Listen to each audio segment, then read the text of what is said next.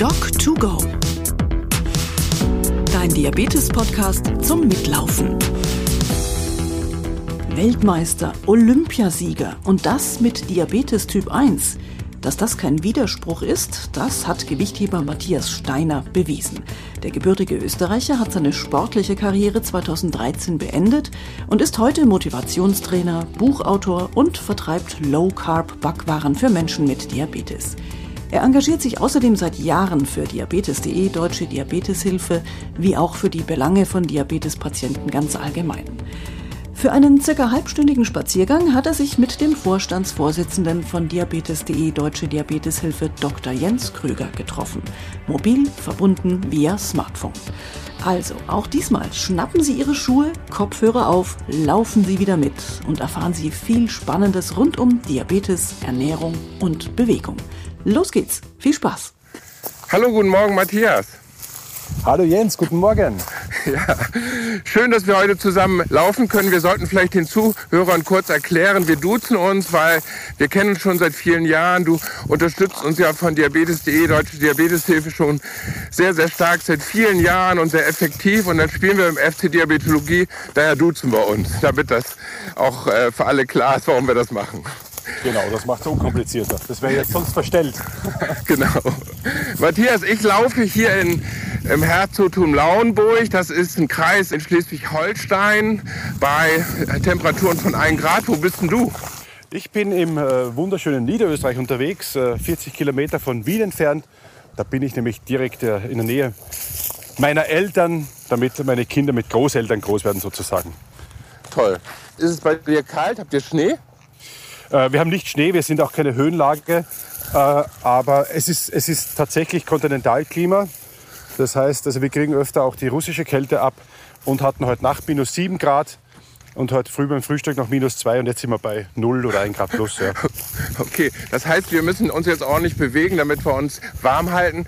Matthias, du als ähm, ehemaliger Leistungssportler und Olympiasieger im Superschwergewicht, was machst denn du so? Wie, wie kriegst du das hin, dass du Alltagstätigkeiten oder hauptsportliche Tätigkeiten umsetzt? Fällt dir das leicht? Äh, das fällt mir sehr leicht, weil ich mich vor dem Umzug gefragt habe. Ich habe ja vorher in Heidelberg in der Wohnung gelebt. Das war für die, für die Kinder zwar auch schön, aber sehr beengt. Die sind sehr, sehr aktiv, zwei Jungs. Und wir haben gesagt, okay, wir müssen definitiv in ein Haus. Und da wir selbstständig sind, war klar, dass das Büro auch im Haus ist. Und jetzt haben wir sogar so gelöst, dass wir ein Nebengebäude haben, also gar nicht im Wohngebäude und können da arbeiten. Und haben aber auch die Freiheit zu sagen, okay, wir müssen uns nicht immer an starre Zeiten halten, außer so wie jetzt, wir telefonieren. Ja? Mhm. Ähm, dann kann ich auch Aktivitäten zwischendurch machen. Und das ist das Schöne an der Selbstständigkeit für den Diabetiker, dass ich dann schon so den Tag ein bisschen auch nach dem Diabetes einteilen kann. Das heißt, wenn ich dementsprechend äh, was Gutes esse oder Völlerei hatte, dann kann ich mich auch bewegen und gehe etwas später ins Büro zum Beispiel, wenn es sich einrichten lässt. Das ist so die Freiheit, die ich mir rausnehme. Was machst du dann konkret? Und hast du Tipps für andere, denen das ja immer wieder schwer fällt, das so in den Alltag einzubauen? Naja, jetzt ist es bei mir dann doch so, meine Frau attestiert mir immer noch den Leistungssportler. Ich sehe mich nicht so, aber sie sagt, egal was wir machen, sie sieht mich immer nur von hinten, weil sie nicht hinterherkommt.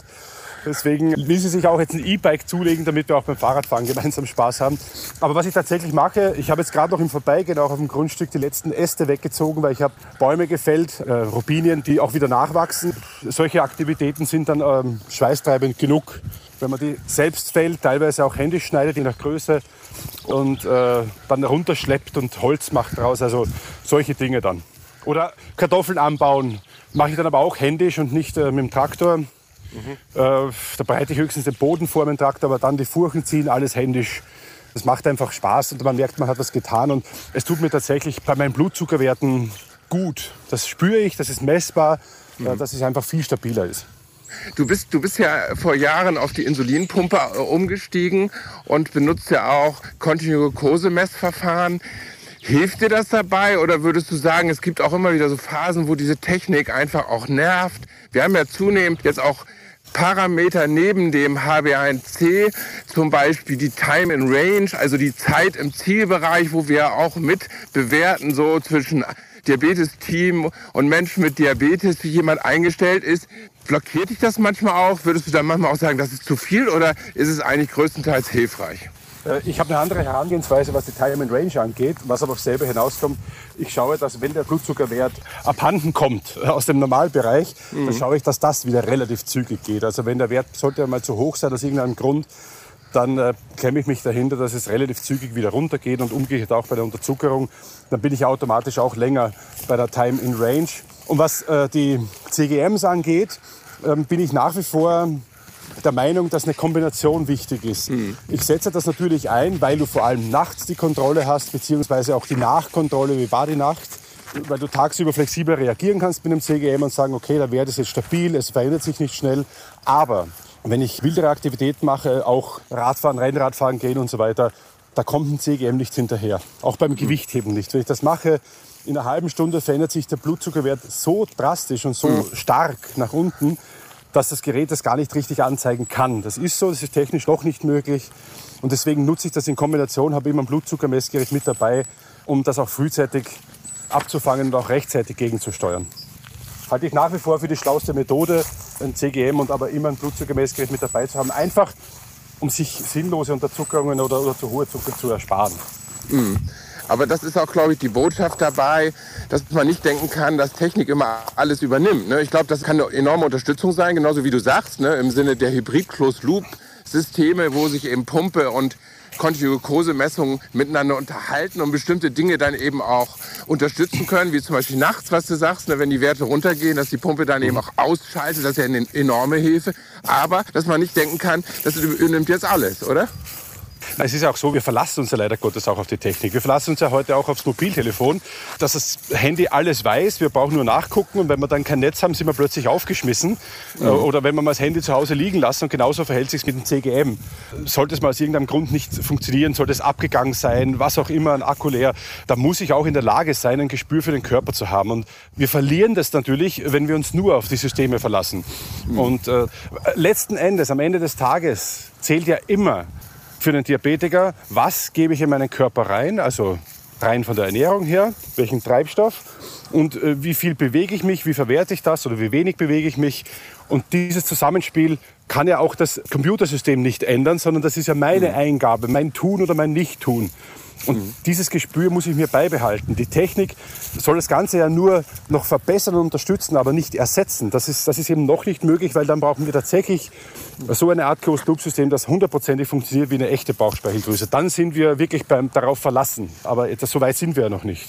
Ja, du sprichst über was ganz Wichtiges. Du sagst, es kommt natürlich immer darauf ein, was man reingibt und dazu gehören natürlich auch Lebensmittel. Du hast dich ja sehr damit beschäftigt auch und hast ja auch immer wieder festgestellt, dass es ganz viele Lebensmittel gibt, auch die scheinbar gesund sind. Und äh, das ist ja nicht so. Das heißt, wir haben ja ganz viele Lebensmittel einfach, die auch wirklich Zuckerbomben darstellen. Und du hast dich ja auch gerade in Bezug auf Brot sehr darum gekümmert, dass es einfach auch Brot gibt, wie zum Beispiel Eiweißbrot, was einfach kaum Glukoseerhöhung macht. Machst du darüber ein bisschen was erzählen, wie so deine Erfahrungen sind und wie du jetzt auch mit deinen eigenen Produkten, die du ja kreiert hast, umgehst, wie du damit zurechtkommst und wie das auch Anklang findet unter Menschen mit Diabetes? Ich glaube, die Frage ist erstmal, was ist ungesund oder wie viel ist ungesund und was ist gesund? Ich meine, wenn wir 10, 15 Äpfel am Stück essen, ist es auch nicht gesund. Da, da zerreißt uns halb den Darm und es mhm. ist zu viel. Also alles mit Maß und Ziel. Aber die Lebensmittel haben sich natürlich in den letzten 20, 30 Jahren schon so drastisch verändert, gerade was den Zuckergehalt angeht und versteckten Zucker, den wir auch nicht mehr schmecken, weil natürlich super Gegensätze drin haben wie Salz und Geschmacksverstärker, dass wir das nicht mehr mitbekommen. Typ 1 Diabetiker vor allem haben den großen Vorteil, wir sehen es halt direkt am Blutzuckerbild, wir können das abbilden, wir wissen, was los ist. Trotzdem müssen wir reagieren. Ähm, es sind wir es aber gewohnt, viele Lebensmittel zu haben. Wir gehen in einen Laden und haben ja 30, 40, 50.000 Lebensmittel zur Verfügung. Man greift gewohnt zu Dingen hin, die erstmal schmecken, das ist gelernt. Es beginnt ja schon bei der Muttermilch, die ist süß, also wir wollen Süßes. Aber das Entscheidende ist, es ist noch nicht mal nur rein der Zuckerspiegel, Glukosespiegel, es hängt ja dann zusammen, aber der Insulinspiegel spielt halt eine große Rolle, dass ich da nicht zu viel brauche. Und das kann ich super abbilden mit der Pumpe wiederum. Da komme ich wieder zurück. Wenn ich meine Insulinpumpe äh, analysiere, komme ich sieben Tage damit wunderbar aus. Dann ist mein Körpergewicht normal, ich fühle mich wohl, alles ist super. Komme ich fünf Tage aus, bin ich ein Kilo schwerer und komme ich äh, neun Tage aus, bin ich ein Kilo leichter. Und da merkt man schon den Zusammenhang, ich habe mehr oder weniger Insulin gebraucht. Das heißt, ich, entweder ich habe mehr Blödsinn gegessen oder weniger, oder ich habe mich mehr oder weniger bewegt. Und, aber es ist immer ein Zusammenhang auch mit dem Insulinverbrauch und natürlich mit dem Kohlenhydratverbrauch und mit der Bewegung. Und jetzt muss man sich daran machen, was können wir denn essen, damit wir nicht so viel Kohlenhydrate verbrauchen. Salat, Fleisch, ja, alles nett, aber irgendwann hängt dann das auch beim Hals raus. Und was essen wir am liebsten? Wir essen am liebsten Brot, wir essen auch Süßspeisen, also die richtigen schmutzigen Sachen. Jetzt kann ich natürlich hergehen und sagen, kann von jedem verlangen, kümmere dich drum, analysiere alles, schau nach. Will aber nicht jeder. Jeder möchte sein, oder viele möchten ihr Brot weiter essen, viele möchten einen Kuchen weiter essen und können aber nicht bedenkenlos zugreifen. Und das ist genau dieser Teufelskreislauf, wenn man da nicht rauskommt. Und deswegen war für mich wichtig, Alternativen anzubieten, die genauso schmecken, aber die plötzlich einen gesundheitlichen Mehrwert haben. Weil wenn ich dann ein Brot anbieten kann, das schmeckt wie echtes Brot und hat so gut wie keine Kohlenhydrate, zumindest brauche ich kein Insulin, dann ist das schon ein entscheidender Schritt für den Diabetiker, aber auch für den Nicht-Diabetiker, für den, der abnehmen möchte. Natürlich war es für mich nicht nur wichtig, einfach ein Eiweißbrot rauszuhauen, weil da gibt es schon einige, sondern tatsächlich den Kohlenhydratgehalt so gering zu halten, um kein Insulin zu benötigen, plus viele Ballaststoffe, die fehlen uns heute auch, weil wir uns einseitig ernähren. Uns fehlt es oft an Obst und Gemüse. Das ist Brot, aber Brot alleine reicht ja auch nicht, weil wir essen gern Kuchen, wir essen gern mal eine Pizza, wir essen gern Burger.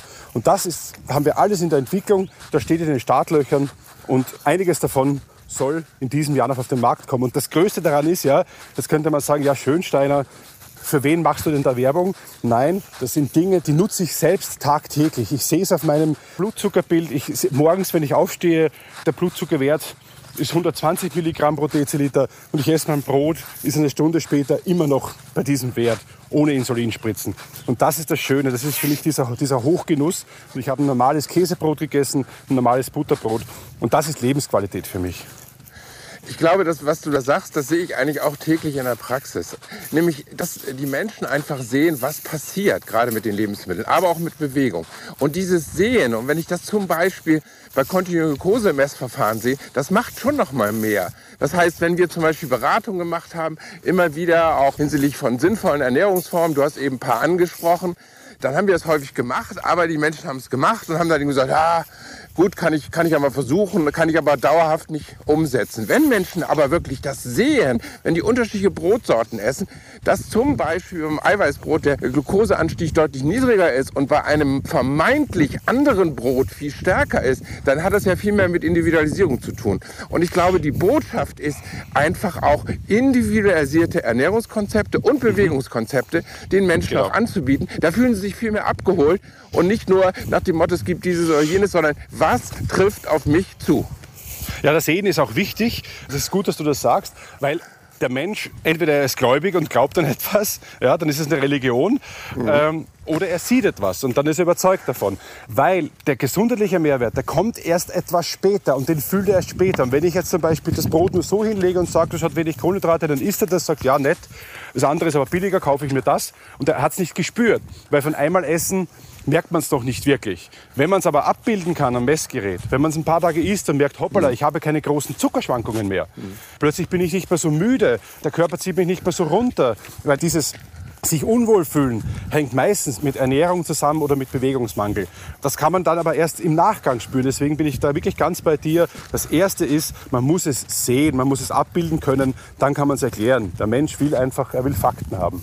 Genau. Und das gilt für Menschen mit Typ 1 Diabetes, das gilt aber auch für Menschen mit Typ 2 Diabetes und das gilt aus meiner Sicht auch für Menschen mit Prädiabetes des Typ 2 Diabetes in der Hochrisikogruppe, also die noch kein Diabetes haben, wo aber die Wahrscheinlichkeit groß ist, dass sie das mal bekommen. Denn alleine dadurch können sie natürlich ihr Ernährungsverhalten viel besser verändern und dann zum Beispiel auch beim Typ 2 Diabetes den Diabetes zu verhindern oder zumindest aufzuschieben. Also das ist, glaube ich, auch so eine Botschaft an viele, die dann einfach eher damit haben, hadern, sie haben aktiv was in der Hand. Und da will ich auch noch eine zweite Geschichte erzählen zu der Bewegung. Wir haben jetzt auch viele verschiedene Alltagsbewegungen uns einfach mal angeschaut, was zum Beispiel mit kontinuierem Glukosemesssystem abbildbar ist. Und da ist den Leuten einfach aufgefallen, dass manche Alltagsaktivitäten, die sie gar nicht so im Kopf hatten, ja, die auch leicht umzusetzen sind. Wir sprechen immer wieder von Sport und Fitnessverbesserung und viele sagen dann immer, ah, ich habe dann wieder keine Zeit oder ehrlich gesagt haben sie dann auch keine Lust oder so. Aber wenn ich bestimmten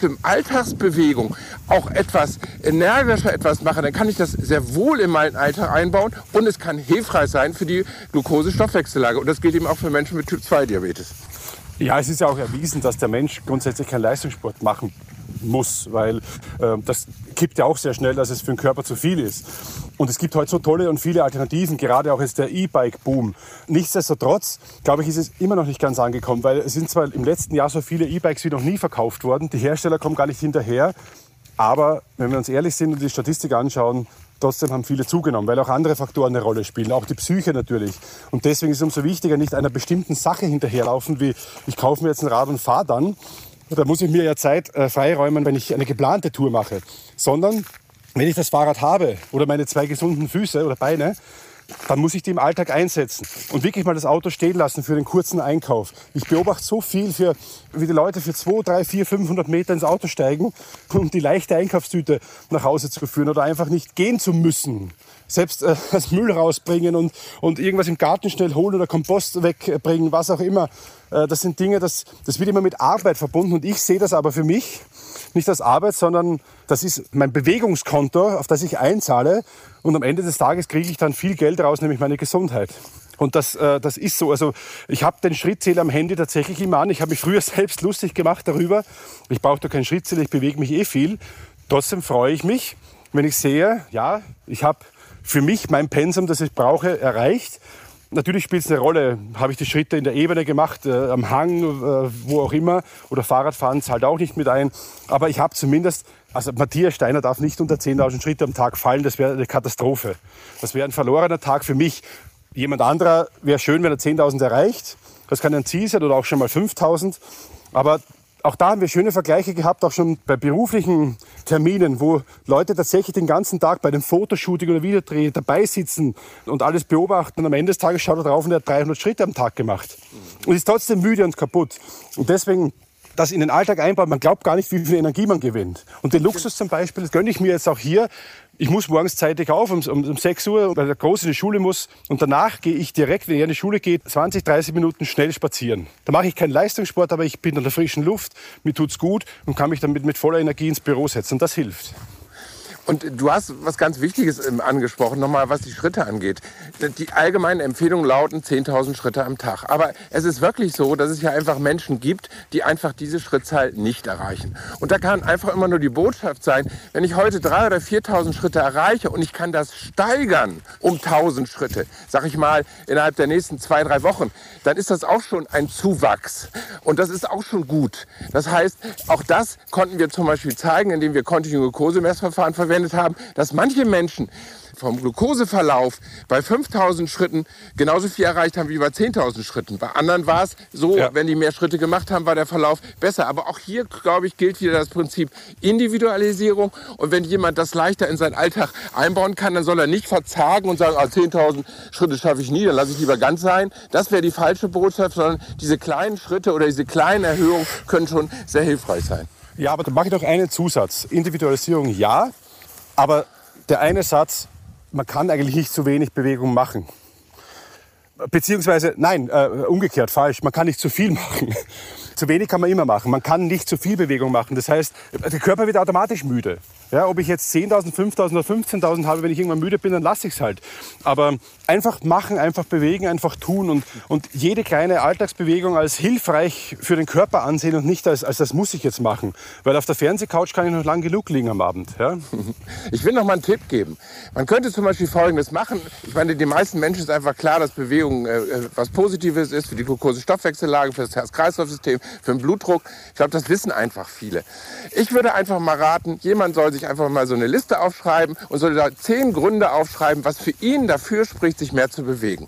Zum Beispiel haben uns Patientinnen gesagt, äh, sie würden einfach gerne ein bisschen abnehmen, dann könnten sie wieder schickere Kleider anziehen, sie könnten andere Schuhe anziehen. Also einfach mal so eine Zehnerliste zu machen, was für sie persönlich dafür spricht. Und wenn diese Zehnerliste da ist, einfach mal zwei Dinge sich vornehmen, um mit denen anzufangen. Ich glaube, ganz wichtig ist immer, wenn jemand noch nicht richtig gestartet ist, dass er klein anfängt und langsam sich steigert und eben für sich auch den äh, Benefit einfach auch sieht.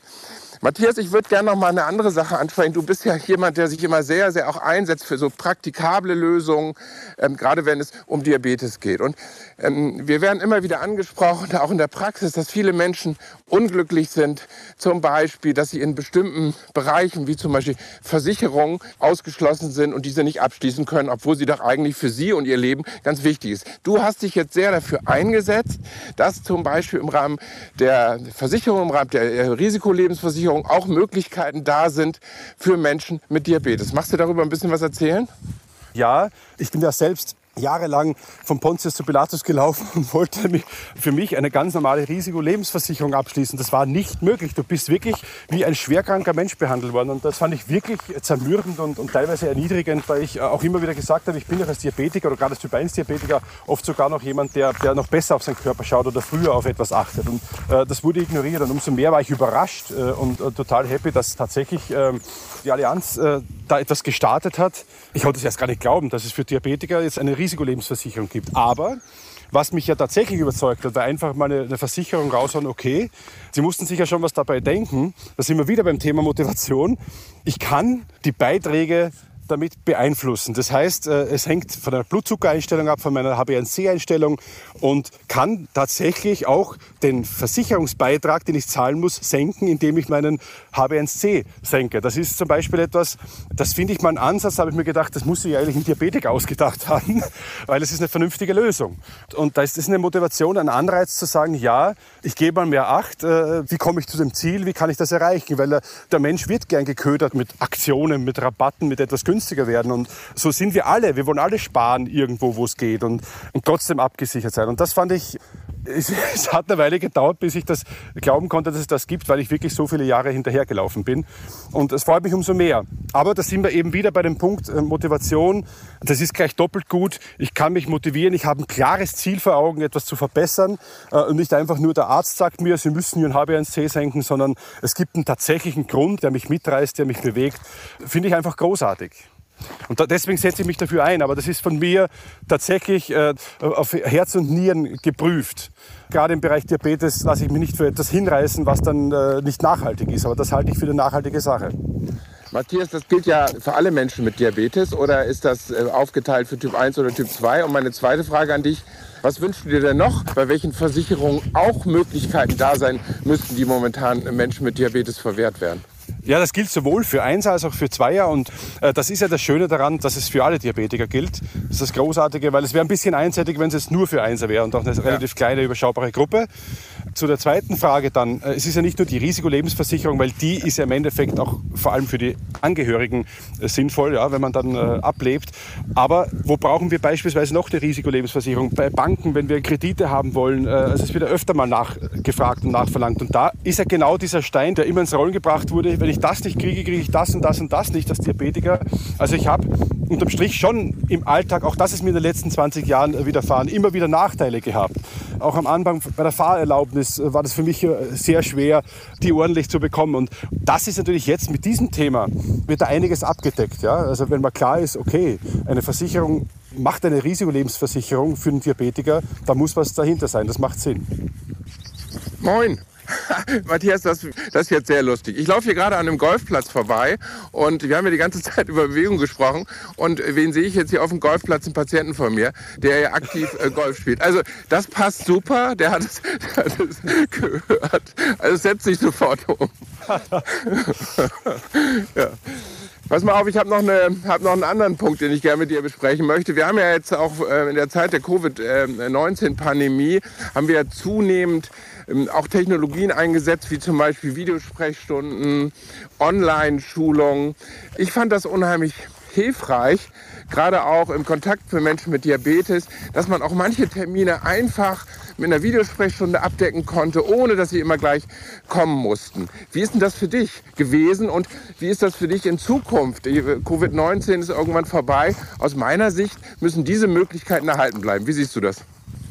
Definitiv. Ich bin schon seit langem ein Fan der Telemedizin, was ja immer in den Kinderschuhen steckte. Und anscheinend musste wirklich erstmal eine Pandemie wie Covid kommen, um das Ganze auch schneller umzusetzen. Ich habe es tatsächlich schon so gemacht, dass ich nicht jedes Mal äh, beim Arzt direkt war, sondern Blutwerte übersandt habe und dann auch eine telefonische ähm, Besprechung hatte, sofern es was zu besprechen gab. Geht natürlich nicht bei jedem Diabetiker. Mancher braucht dann wirklich direkt eine Hilfe vor Ort. Stichwort Pumpeneinstellungen, was auch immer, oder CGM, neues CGM. Das sind Sachen, das geht nur in der Praxis, das ist klar. Aber äh, gerade ein Diabetiker, der sonst auch äh, das ganze Jahr eigenverantwortlich handeln muss, äh, der hat doch keine Lust, eine lange Autofahrt in Kauf zu nehmen, sich wohin zu setzen, zu warten, dran zu kommen.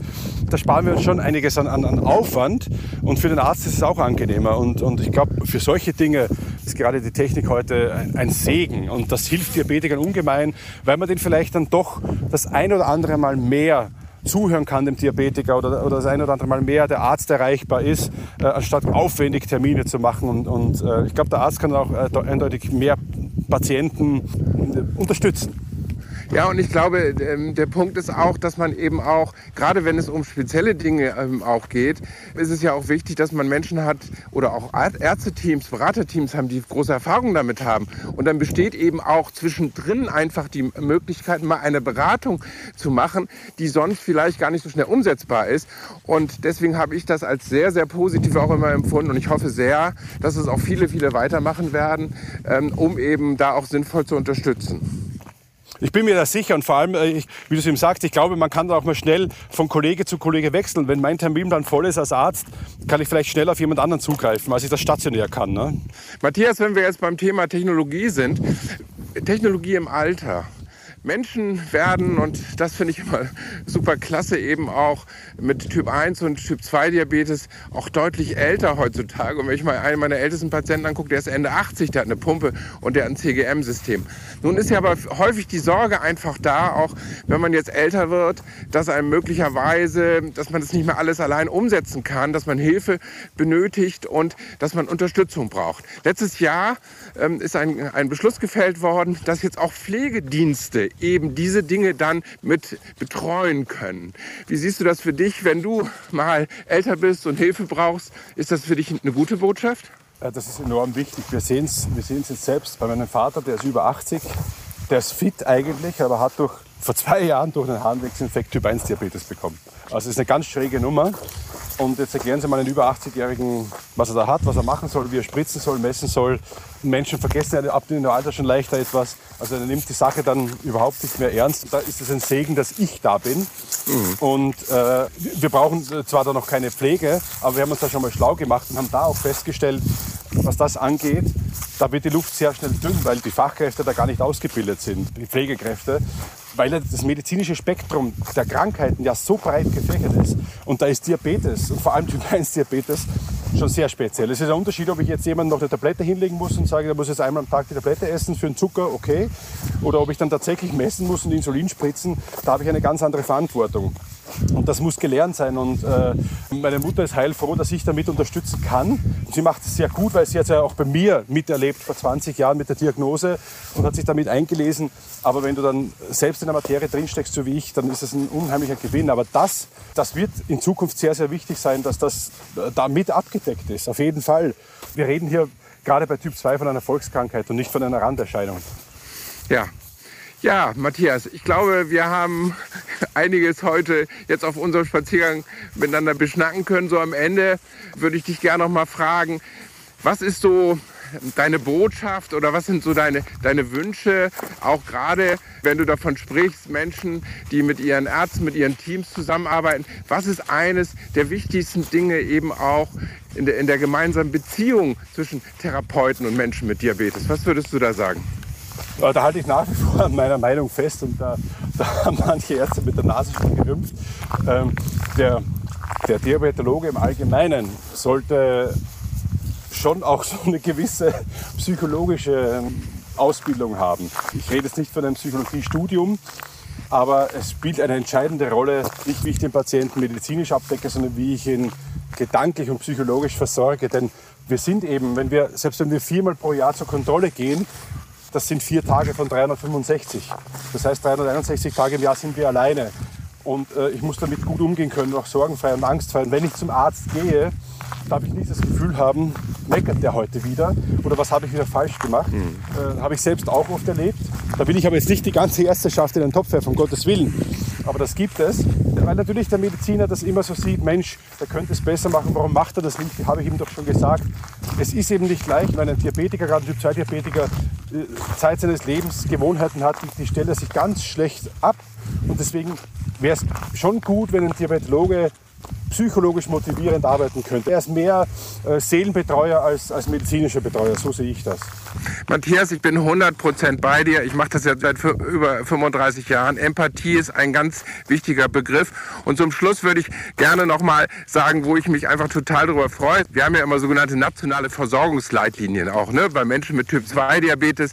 Wie soll die Versorgung abgebildet werden? Und da kommt jetzt erstmalig etwas rein, nämlich die sogenannte partizipative Entscheidungsfindung. Die Entscheidungsfindung zwischen Fachleuten und Menschen, die es haben. Gemeinsam. Und das geht in diese Richtung und das finde ich ist eine super Botschaft. Matthias, vielen, vielen Dank für diesen schönen Spaziergang.